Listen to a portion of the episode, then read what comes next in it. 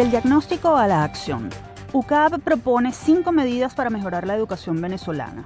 La Escuela de Educación de la Universidad Católica Andrés Bello presentó un plan con lineamientos de política pública para superar la crisis educativa nacional, entre ellos destinar 30% del IVA a la educación. Sobre este proyecto y su viabilidad conversaremos con el profesor Carlos Calatrava, director de la Escuela de Educación de la UCAP.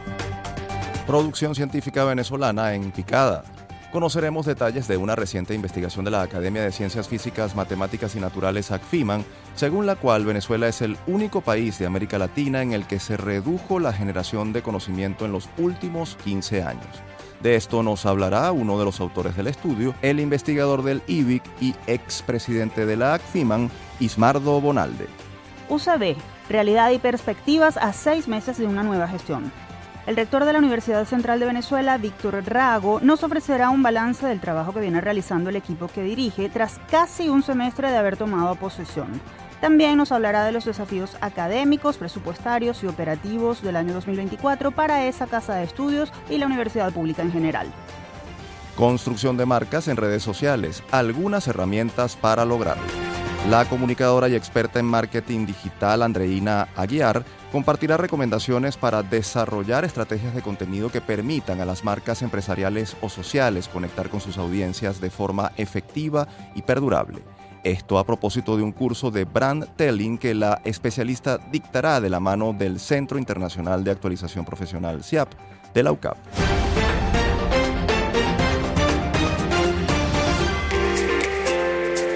Estos son los temas que abordaremos en la próxima hora. Así comienza Universate, las voces de la Universidad Venezolana.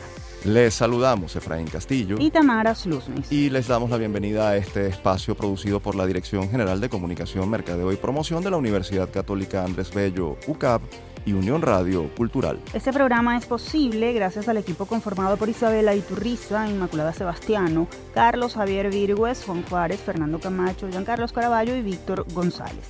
La producción está a cargo de José Ali Linares.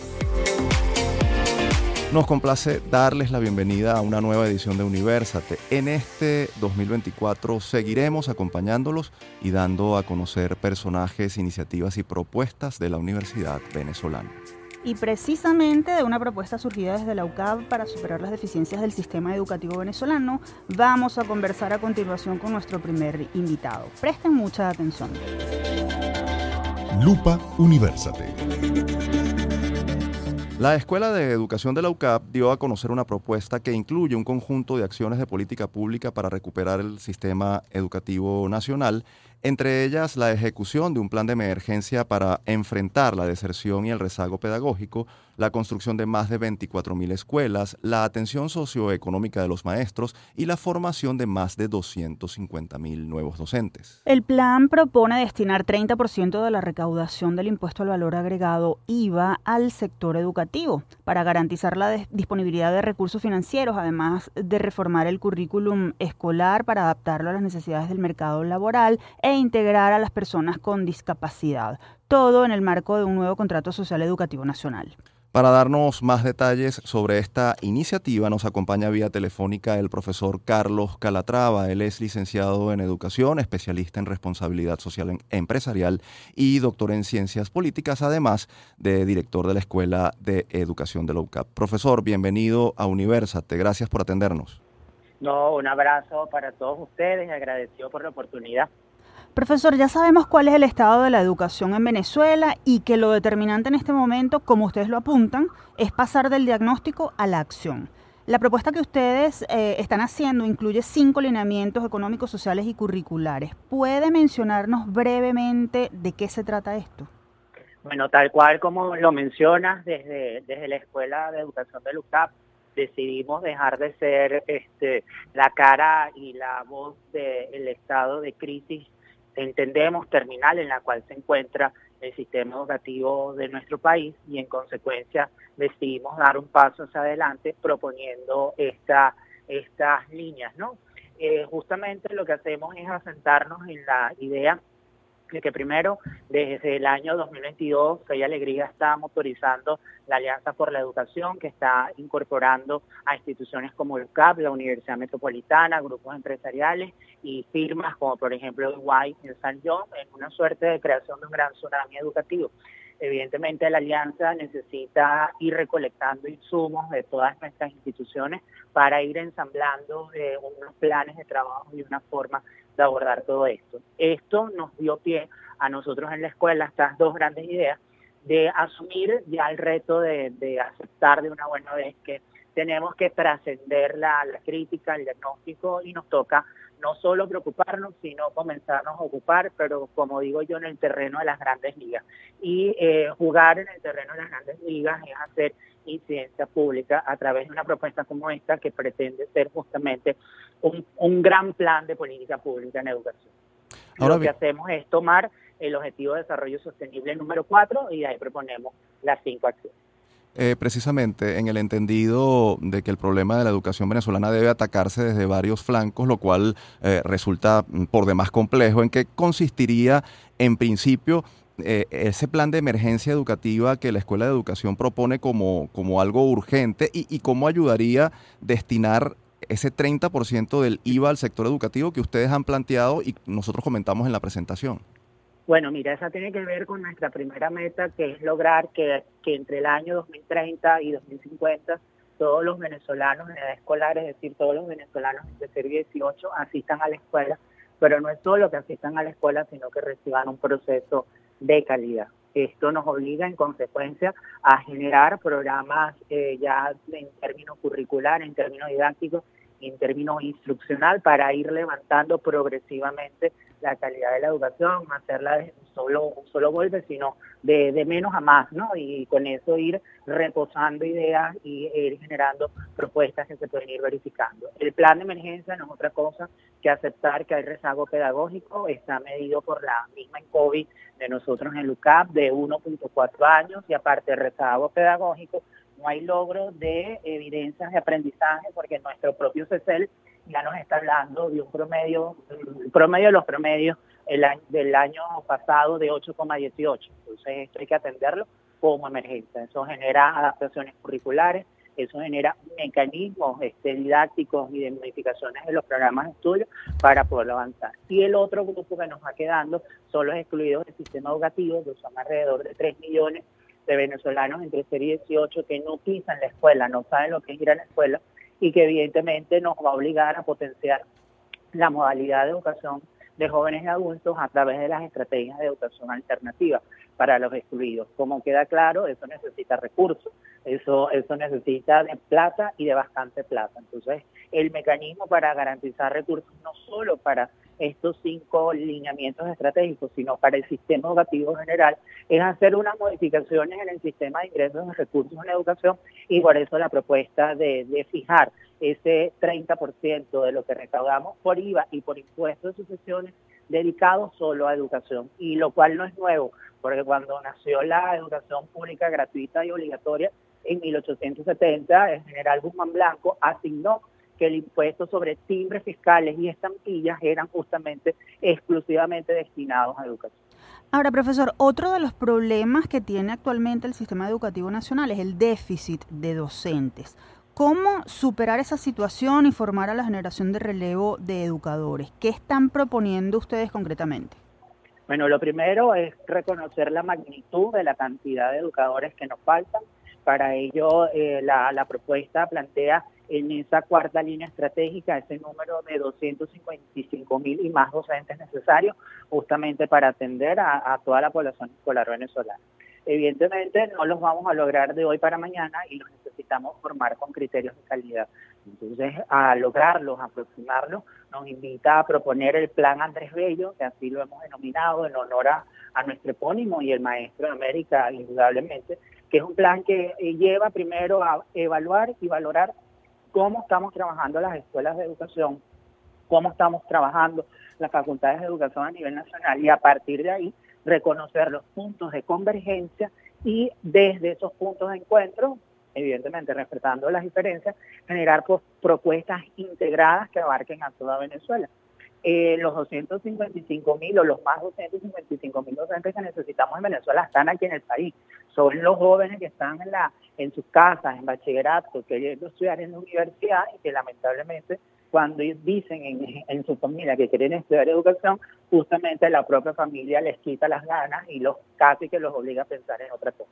Entonces no es solo la racionalidad curricular, es que hay que generar un programa de, incentivo a la carrera docente, es que hay que generar programas de becas para poder este, sufragar los estudios de aquellos que no lo puedan hacer y evidentemente garantizarle a todos estos nuevos estudiantes de educación eh, la categoría de docente de aula 1, que es lo más sencillito que nos pide el, el reglamento de ejercicio de la profesión docente para que desde el mismo momento que comiencen a estudiar estén habilitados para incorporarse eh, en las aulas de clase y comiencen a ejercer la profesión, porque eso es consecuencia de la magnitud de la crisis educativa nacional.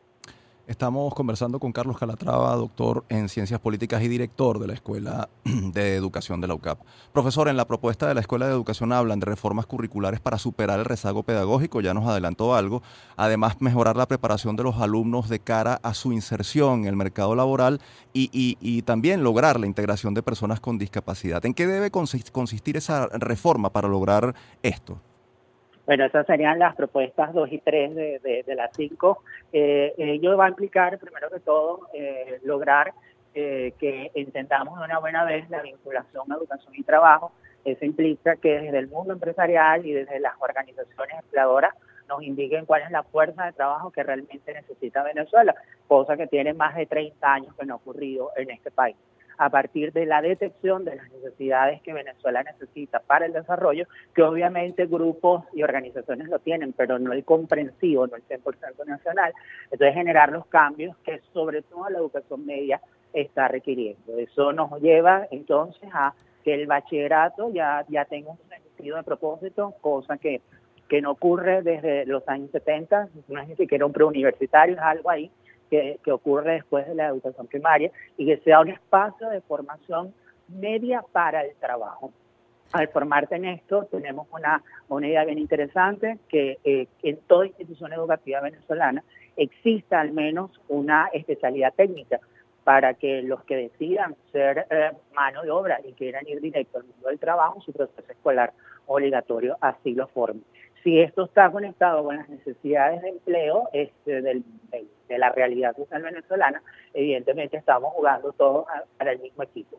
Y lo mismo ocurre con las personas con discapacidad, porque Venezuela ha sido muy buena en la integración escolar de las personas con discapacidad, pero el avance luego de que esos muchachos con alguna discapacidad terminan la primaria, terminan la educación obligatoria, eh, ¿qué hacen ellos con, con más allá de que han aprendido a leer y escribir y se les garantizó un derecho humano a, la educación.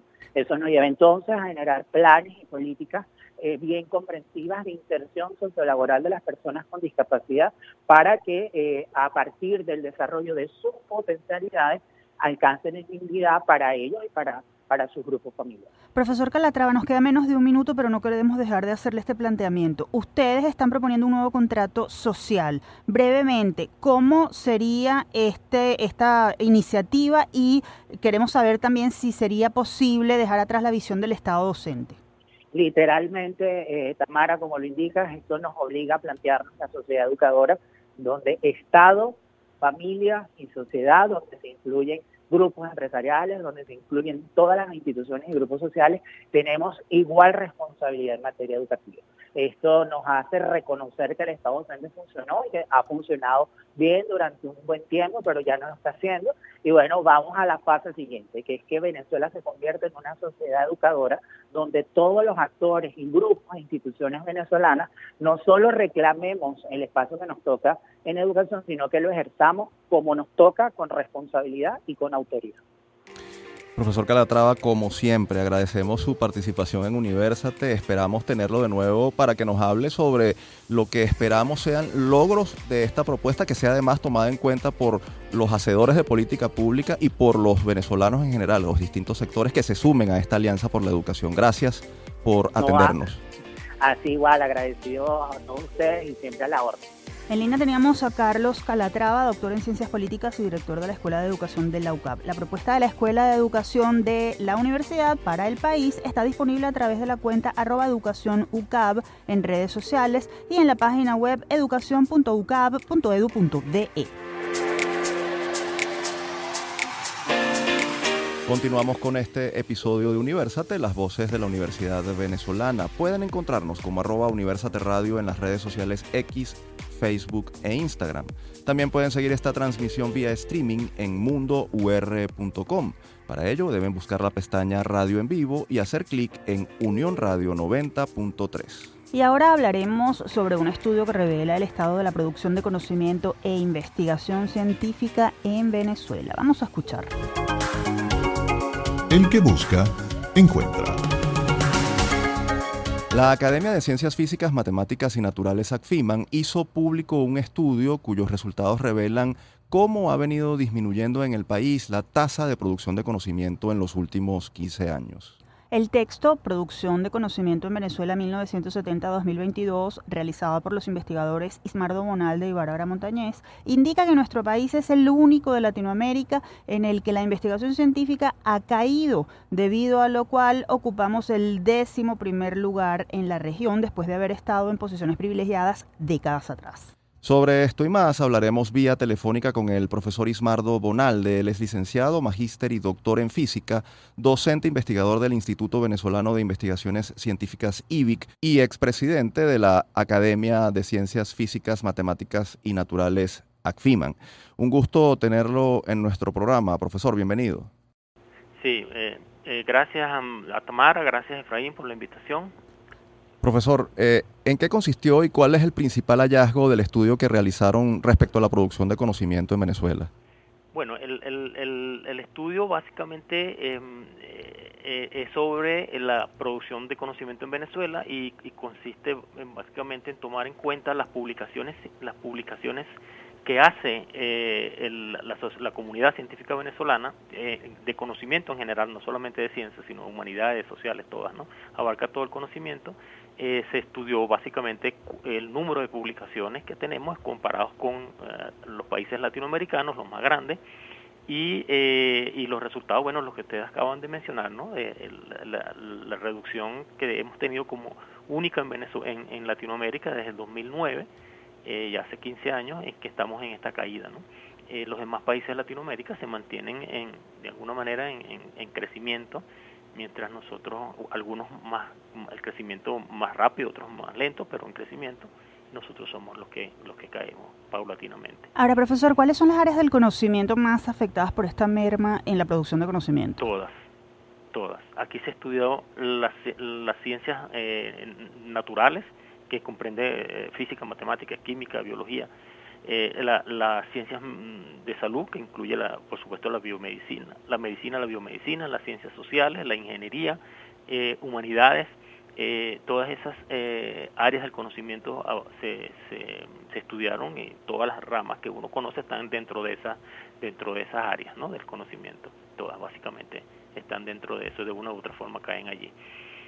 Ahora bien, eh, eh, ¿cuáles son los factores que han incidido de manera determinante en la disminución de la producción de conocimiento en Venezuela?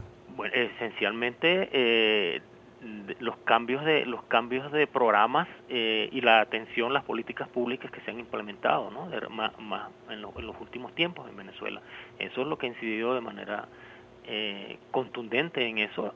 por supuesto, hay que sumar a la situación país, no como como como un todo que, que, también tiene su, su, su parte, ¿no? Indirecta, pero que la tiene en, eso. O sea, cuando tenemos políticas como eliminaciones de los de los de los de proyectos a, la investigación, eliminaciones de, de, programas de becas, eliminación de, de bonificaciones para mejorar los salarios de los investigadores, eh, asistencias a congreso, eh, todo ese tipo de cosas se elimina eh, y si encima de eso usted le pone la, la situación económica que hemos tenido en los, desde, desde hace bastante rato, el 2012, 2013, que ha sido crítica, más difícil de que, que antes, eh, pues eso es lo que ese es el resultado que tenemos acá, ¿no? ¿Qué representa esta disminución de la investigación científica en Venezuela y cuál es su impacto para la academia venezolana y el país? Bueno, lo que obviamente significa es si tomamos en cuenta que estamos en la, en la era, en la época del conocimiento, eh, que eso, eso, no es un, eso no es un decir, ¿sabes? Eso no es un, decir eh, exótico o, sexy, qué sé yo, que, que, que, uno pueda pensar, no, no, el conocimiento tiene impacto en todas nuestras actividades como nación, como país. Eh, tanto en la parte económica, que es fundamentalísima, como en la sociedad, porque eh, les recuerdo a los, a los, a los radioescuchas que estamos hablando de todo el conocimiento, no solamente del científico, no solamente de las áreas naturales, sino de todo el conocimiento. Aquí estamos impactando a todas las actividades. Si nosotros tenemos una disminución tan drástica, hemos regresado a 26 años, en el 2023 seguimos cayendo, eso no está en el estudio porque el estudio se hizo en el 2022, pero en el 2023 la, la más reciente eh, estudios que hice ya, digamos, para ver cómo estamos en el 2023, es caída, sigue en caída, y ya en el 2023 estamos como estábamos en el 1997. Estamos regresando 26 años.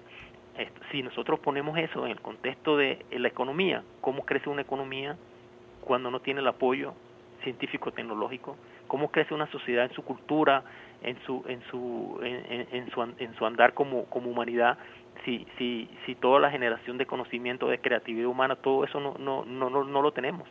Entonces, ese es, un, ese es un impacto tremendo para, para cualquier país y eso es lo que nosotros también estamos viendo. Claro, eso no se ve eso no se ve de la noche a la mañana, pero ya nosotros tenemos 15 años en estas caídas. Ahora, eso se está viendo.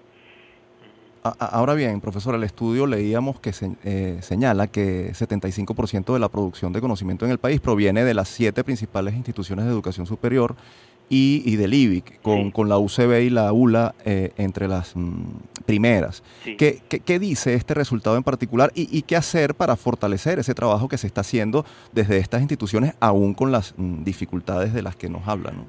Bueno, lo que dice es que es que es claro que no mm, Venezuela tiene más de 100 instituciones universitarias, eh, eh, instituciones de educación superior que se supone que son las que generan conocimiento, ¿no? Todo todo todo el el abanico de, de, las áreas de conocimiento. Si tenemos más de 100, ciento, creo que andamos por entre 140, 150, depende de, la, de quién haga la,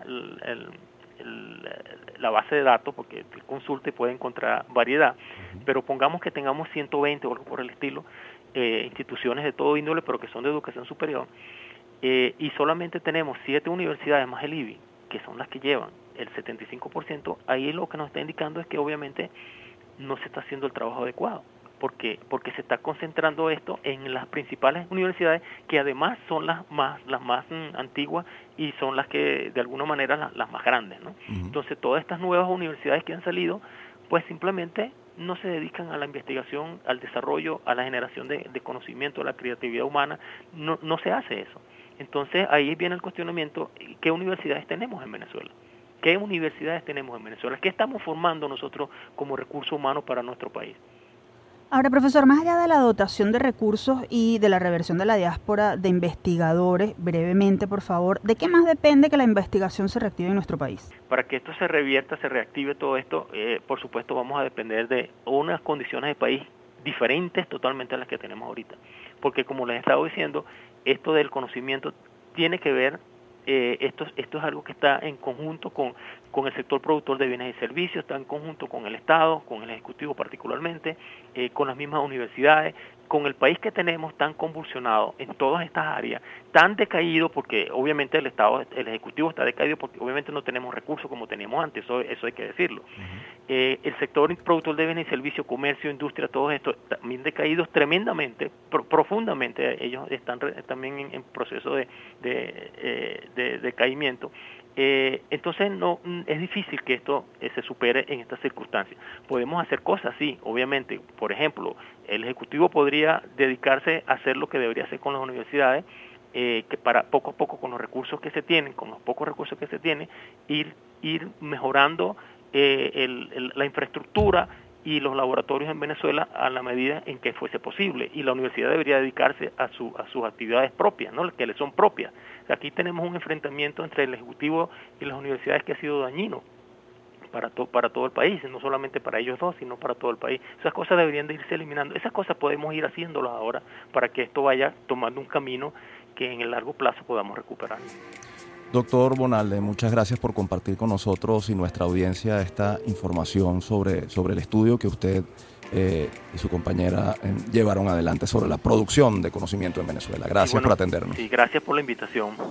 Ustedes escuchaban a Ismardo Bonalde, doctor en física, docente e investigador del Instituto Venezolano de Investigaciones Científicas IBIC y expresidente de la Academia de Ciencias Físicas, Matemáticas y Naturales ACFIMAN. Para leer todos los detalles del estudio Producción de Conocimiento en Venezuela 1970-2022, pueden ingresar al portal acfiman.org. Con esto nos vamos a la pausa. Al regreso seguimos con más de Universate, las voces de la Universidad Venezolana.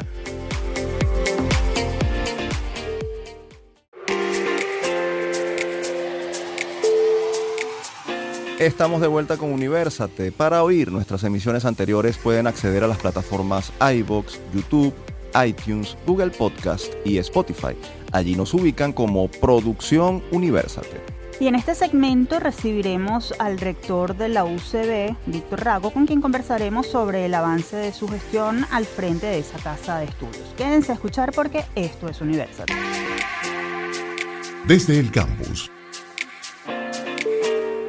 Ya pasaron seis meses desde que asumieron las nuevas autoridades de la Universidad Central de Venezuela, UCB, quienes tomaron posesión en medio de un contexto complejo para el sector y para esta institución, con temas a resolver como salario de docentes, presupuesto, infraestructura, autonomía y prosecución académica. A propósito de esto, tenemos en la línea telefónica al rector de la UCB, el antropólogo y doctor en lingüística Víctor Rago, para que nos hable de los logros y perspectivas de la UCB tras casi 180 días de gestión de las nuevas autoridades UCBistas y de cara al año 2024. Profesor Rago, gracias por atendernos bienvenido una vez más a Universate.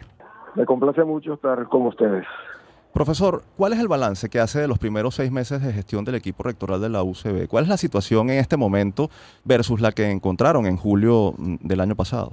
Hemos hecho un esfuerzo importante por eh, clarificar el panorama financiero de la universidad. Sabemos que es muy complicado, al mismo tiempo que hemos procurado impulsar algunas de las iniciativas que fueron anunciadas eh, en su momento, primero durante la campaña electoral y después eh, tan pronto eh, las nuevas autoridades tomamos posesión de nuestros cargos.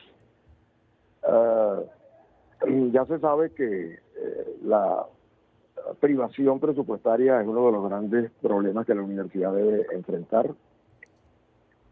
La universidad ha subsistido en condiciones de gran precariedad a lo largo de estos últimos años. Eh, hemos hecho un esfuerzo por hacerle comprender al gobierno nacional eh, la necesidad que tiene la universidad de disponer de recursos para su funcionamiento, pero al mismo tiempo estamos impulsando iniciativas eh, dirigidas a convertir a la universidad en una institución productiva mediante su vinculación estrecha, orgánica y sostenida con los sectores eh, organizados de la sociedad civil, con los sectores socioproductivos, tanto públicos como privados, eh, y procurando formular una política que eh, dote a la universidad de las aptitudes necesarias para concurrir a los escenarios de la cooperación internacional en las que hay fuentes de financiamiento. Profesor, Por otra parte, sí. Nuestro programa de trabajo descansa en la convicción de que la universidad debe modernizarse. Hemos declarado el año 2024 como año de la transformación curricular y estamos a través del vicerrectorado académico y con el concurso de los decanos de las diferentes facultades y demás autoridades del dispositivo de gestión de la universidad, eh, organizando las actividades que nos van a permitir renovar el régimen académico de la institución y hacer de nuestra universidad una institución moderna capaz de desenvolverse exitosamente en las condiciones del mundo contemporáneo.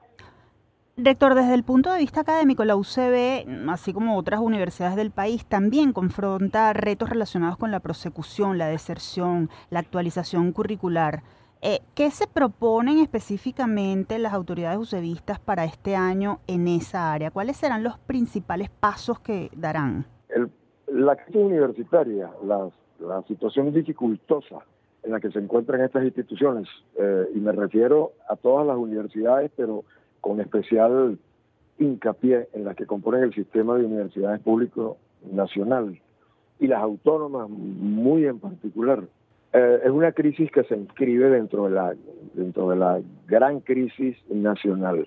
Los factores que han determinado la despoblación de las universidades eh, son factores externos a las universidades en el sentido de que eh, corresponden a la, a la, a, la, a la situación de, de, crisis de la economía nacional y a los conflictos políticos que están operando, que están sumando sus efectos. De manera que las universidades han perdido un porcentaje importante de su población estudiantil y también de su población laboral, tanto en el cuerpo académico como entre los empleados administrativos e incluso los obreros. Eh, pensamos que la universidad, en la medida en que supere algunas de las limitaciones materiales que tiene, para lo cual hay que hacer un enorme esfuerzo, y aquí eh, tanto autoridades como gremios, al igual que la propia comunidad universitaria, tiene un papel importante en la, en la, en, la persecución de estas reivindicaciones necesarias. Si la universidad, repito, mejorara eh, sus condiciones eh, materiales, eh, puede convertirse en una institución nuevamente atractiva para los jóvenes que no se plantean en este momento el ingreso a los estudios de educación superior, para retener a los que están cursando carreras y para garantizar la permanencia de los profesores y empleados y también para incorporar nuevos profesores, eh, haciéndoles ver que la carrera académica tiene futuro en el país. Esto va de la mano, insisto, con eh, la oferta de condiciones que hagan atractiva la carrera académica eh, para el caso de los profesores, la vida universitaria para el caso de los empleados administrativos y los estudios universitarios para el caso de los jóvenes, de los jóvenes bachilleres. De manera que es un esfuerzo eh, progresivo, gradual, que esperamos que produzca resultados eh, paulatinamente, poco a poco, en el tiempo. Hay que convencer a la sociedad venezolana de que las universidades son instituciones vitales, indispensables para la vida del país y que por consiguiente vale la pena estudiar en ellas, graduarse, trabajar en ellas como profesor, como empleado, como obrero. De manera que eh, el esfuerzo se concentra en esa en ese, en ese horizonte tan problemático como el que procurado describirles. Profesor, eh, eh, continuando con este tema, acabamos de compartir con, nuestra audiencia datos de un estudio de la Academia de Ciencias Físicas, Matemáticas y Naturales que revela que Venezuela es el único país de la región latinoamericana en el que la producción científica ha caído en los últimos 15 años debido a las carencias, entre otras, de las universidades venezolanas, que son los principales eh, sitios desde donde se produce la investigación en el país. ¿Qué se, ¿Qué se está haciendo en la UCB para atender esta situación que, bueno, sabemos es crítica eh, eh, y general en las universidades autónomas. Estamos procurando formular políticas que propendan a la reactivación del clima institucional necesario para que en los diversos espacios académicos eh, se formulen proyectos. Estamos, el desarrollo de la investigación depende decisivamente del modo en que la universidad se vincule con los problemas del país y con los actores, con los otros actores institucionales extrauniversitarios que tienen relación con esos problemas. De manera que estamos eh, llevando adelante una eh, política de alianzas, de, de, de, de establecimiento de convenios, etcétera, con sectores del sector productivo, tanto públicos como privados.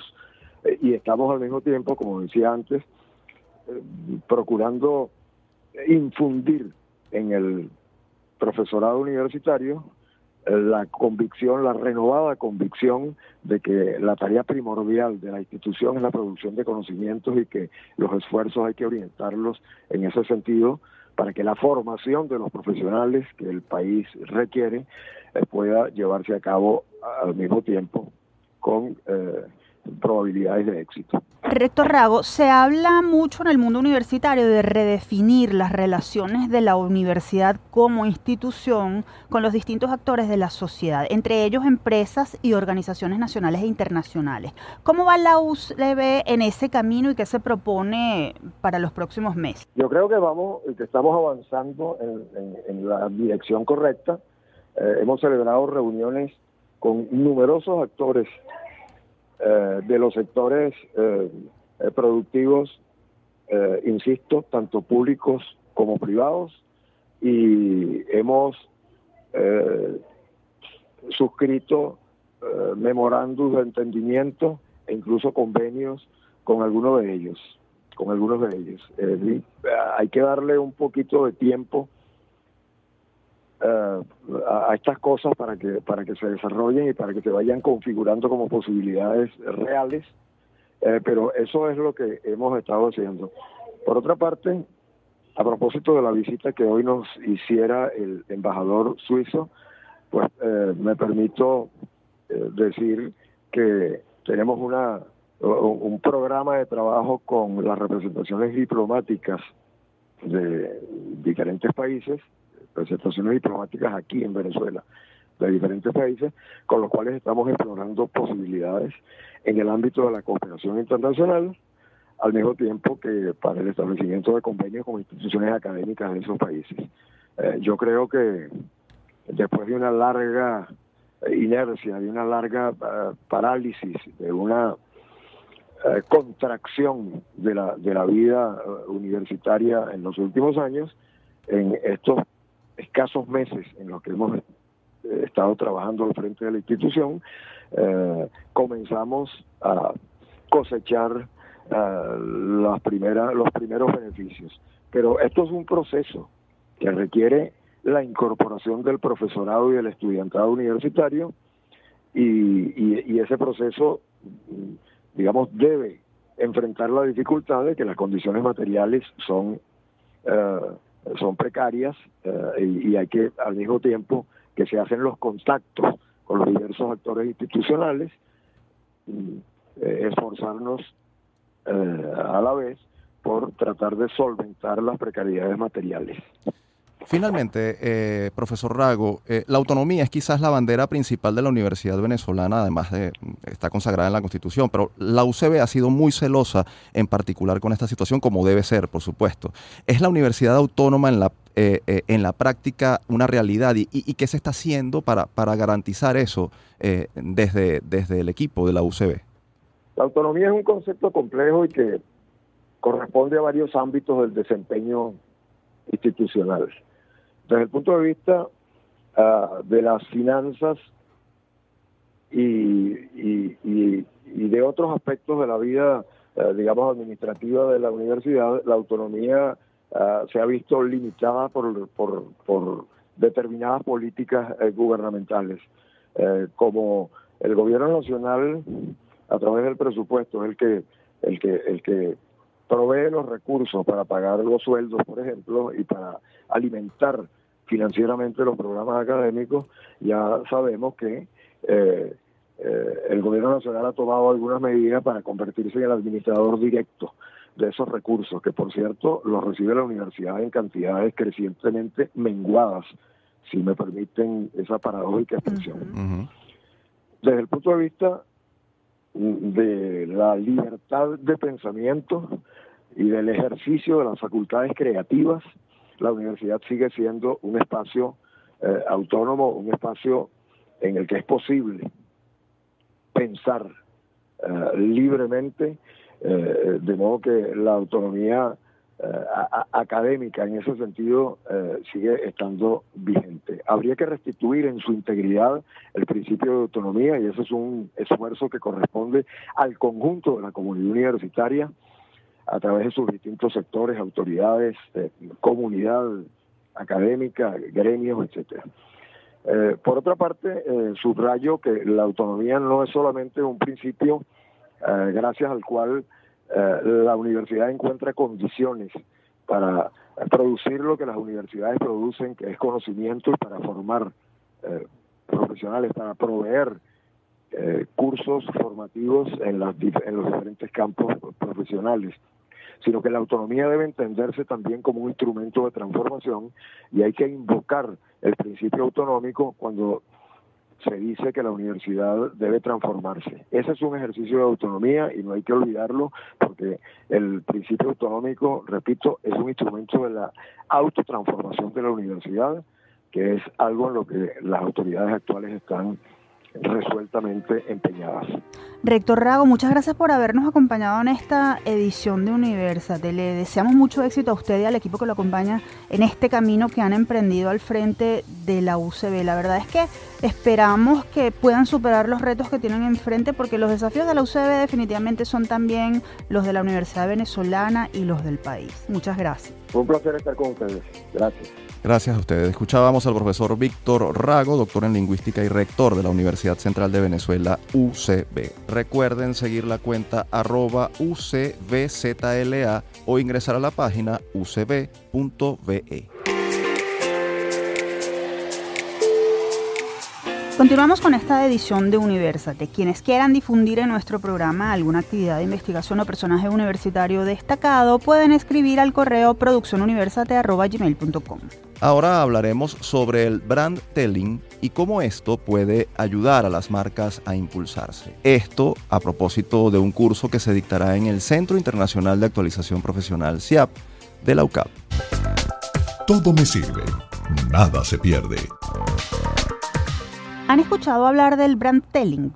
Pues les contamos que se trata de la línea editorial o historia de marca que da estructura y continuidad a las acciones comunicacionales de las organizaciones en sus distintos canales de contacto con sus usuarios o clientes. El Centro Internacional de Actualización Profesional CIAP de la UCAP dictará en las próximas semanas un curso sobre este tema dirigido a emprendedores, gerentes o profesionales del área del mercadeo y la comunicación.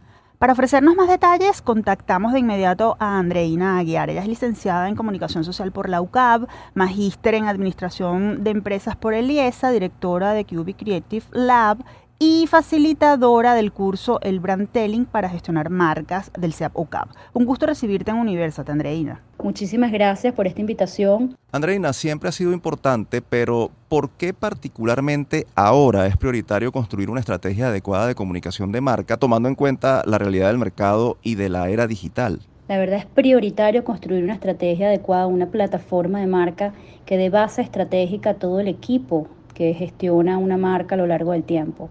Bien sabemos que las marcas icónicas se convierten en icónicas porque han logrado eh, gestionar todos sus recursos y poder construir una historia de marca que pueda comunicar no solamente eh, los valores, las creencias, la personalidad y poder contribuir con el posicionamiento de la marca, sino también guiar esas experiencias que se tienen con los clientes y con los consumidores a lo largo del tiempo para ir construyendo una relación que dure través del tiempo, que sea que tú sientas a las marcas como unas verdaderas amigas, unas verdaderas compañeras que entienden qué es lo que necesitas y que son auténticas realmente. Partiendo de lo que acabas de comentar, ¿en qué consiste y cuáles son las características del brand telling como herramienta de acción comunicacional y cómo contribuye con la construcción de una comunicación de marca efectiva? El brand telling es simplemente un proceso estratégico para gestionar marcas a lo largo del tiempo y ese proceso nos ayuda a convertir a esas marcas en íconos.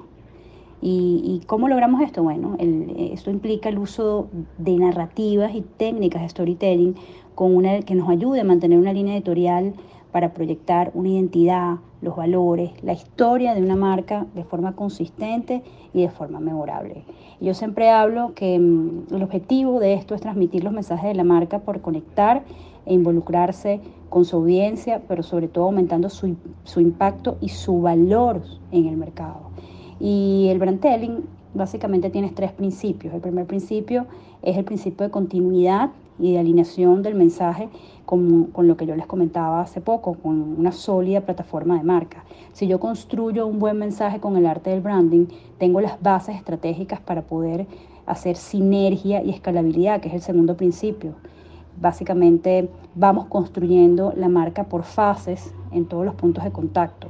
Ninguna pieza o evento debe ser aislado. Todos deben estar interconectados, medidos, midiendo constantemente el retorno, optimizando el contenido a medida que van cambiando, por supuesto, eh, digamos, los intereses o las necesidades del consumidor. Estamos en un mundo que cambia vertiginosamente, ya no es como antes, sino sencillamente tenemos que crear marcas vivas que tengan ese poder de sinergia y escalabilidad.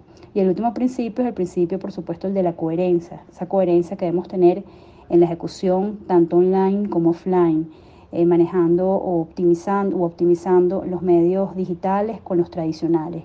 Ninguno resta importancia a otro. Todos hacen, como les dije anteriormente, sinergia y a través de esa sinergia hay que mantener una coherencia. ¿Cuál es la principal característica de una marca exitosa comunicacionalmente hablando? ¿Cuáles son los elementos de esa personalidad de marca mm, exitosa? Definitivamente la principal característica de una marca exitosa, comunicacionalmente hablando, es ese poder de conectar eh, genuinamente y profundamente con sus audiencias y con sus consumidores, con sus clientes. Una marca que conecta realmente en todos los puntos de contacto y en los momentos idóneos. Eh, definitivamente es una marca que ha logrado su cometido, eh, no solamente, por supuesto, a nivel de venta, sino también a nivel de, percepción, de sentimiento, de awareness y de, y de sentir que, que ella está contigo como una verdadera amiga o compañera de vida. Estamos conversando con Andreina Aguiar, magíster en Administración de Empresas, directora de Cubic Creative Lab y experta en brandtelling. Andreina, en la era de las redes sociales se le da mucha importancia al rol de los influencers, generadores de contenido que se vuelven autoridad por su número de seguidores, independientemente de si conocen la materia de la que hablan o tienen aptitudes para ellos. ¿Están sobrevalorados los influencers como generadores de marca y constructores de, de la marca? Como todo en la vida, yo siempre digo que debe haber un balance. Eh, por supuesto, en, los departamentos de gestión de marca debemos hacer uso de, los recursos que tengamos a la mano, los mejores recursos que tengamos a la mano para poder, digamos, conectar de una forma más efectiva con, nuestras audiencias. Y definitivamente los influencers, creadores de contenido, son, son digamos, eh, bueno, eh, aspectos que, que definitivamente nos ayudan, personas que nos ayudan a, conectar con la marca, pero, pero de una forma eh, que yo siempre digo eh, genuina. Es decir, cuando yo trabajo con eh, este tipo de personas, yo las, yo las menciono y, la, y, la, y, la, y las encamino como unos embajadores de marca. Un embajador de marca es una persona que cree en tu marca, que conoce tu marca, que se alinea a tus valores, que se alinea perfectamente a tu propuesta de valor que, absorbe tu ADN y que realmente siente la marca y, la, y, auténticamente la, promociona y la utiliza. Entonces, eh, hemos visto casos desastrosos, lamentablemente, por la contratación irresponsable pues, de, personas que realmente no están alineadas con, lo, con la marca, con los valores y con, y con, y con cómo se tiene que, que, hacer uso responsable del poder que tienen esta, estos entes este, hoy día en la Hablemos ahora del curso El Brandtelling para gestionar marcas que dictarás en el CEP de la UCAP. ¿En qué consistirá? ¿Cuál es su duración? ¿Y con qué herramientas se dotará a los participantes? El curso durará cuatro, cuatro sesiones de cuatro horas justamente en las mañanas que empiezan a partir del 26 de enero. Hablaremos primero de cómo se fundamentan los pilares para definir la construcción de una marca sólida y cómo proyectarla con esa continuidad que estaba comentándoles, cómo crear valor desde una correcta administración y sinergia entre todo el equipo con esa visión transversal del proceso de comunicación y por supuesto cómo construir marcas icónicas con efectividad, coherencia, dando rumbo estratégico a la creatividad. Vamos a hablar de, de metodologías que están comprobadas desde hace varios años em, a través de una muestra inmensa de marcas que han sido exitosas y cómo vamos conociendo cada una de las fases que se necesitan para ir construyendo marcas eh, desde que nacen en, un espacio geográfico hasta que se vuelven pues marcas icónicas y voces eh, importantes dentro de la sociedad. Andreina, nos quedamos sin tiempo. Gracias por ilustrarnos sobre este tema que está tomando protagonismo en el mundo del marketing actual. Gracias. Ustedes escuchaban a Andreina Aguiar, magíster en Administración de Empresas y directora de Cubic Creative Lab.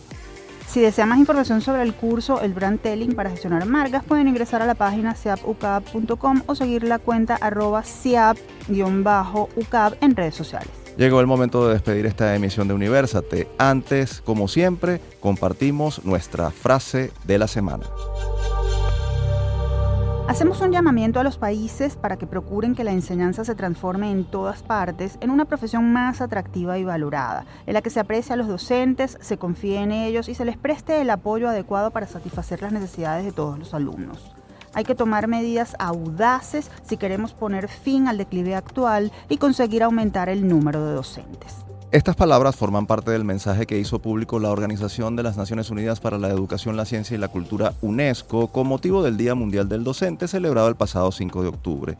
Traemos a colación estas ideas, pues el 15 de enero se conmemoró en Venezuela el Día del Maestro. Desde Universate felicitamos y nos solidarizamos con los educadores que en condiciones difíciles siguen trabajando para formar a las nuevas generaciones de venezolanos.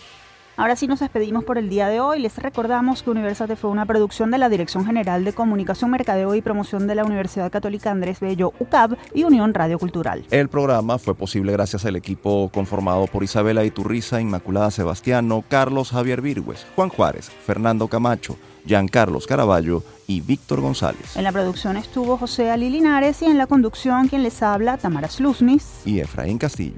Hasta la próxima.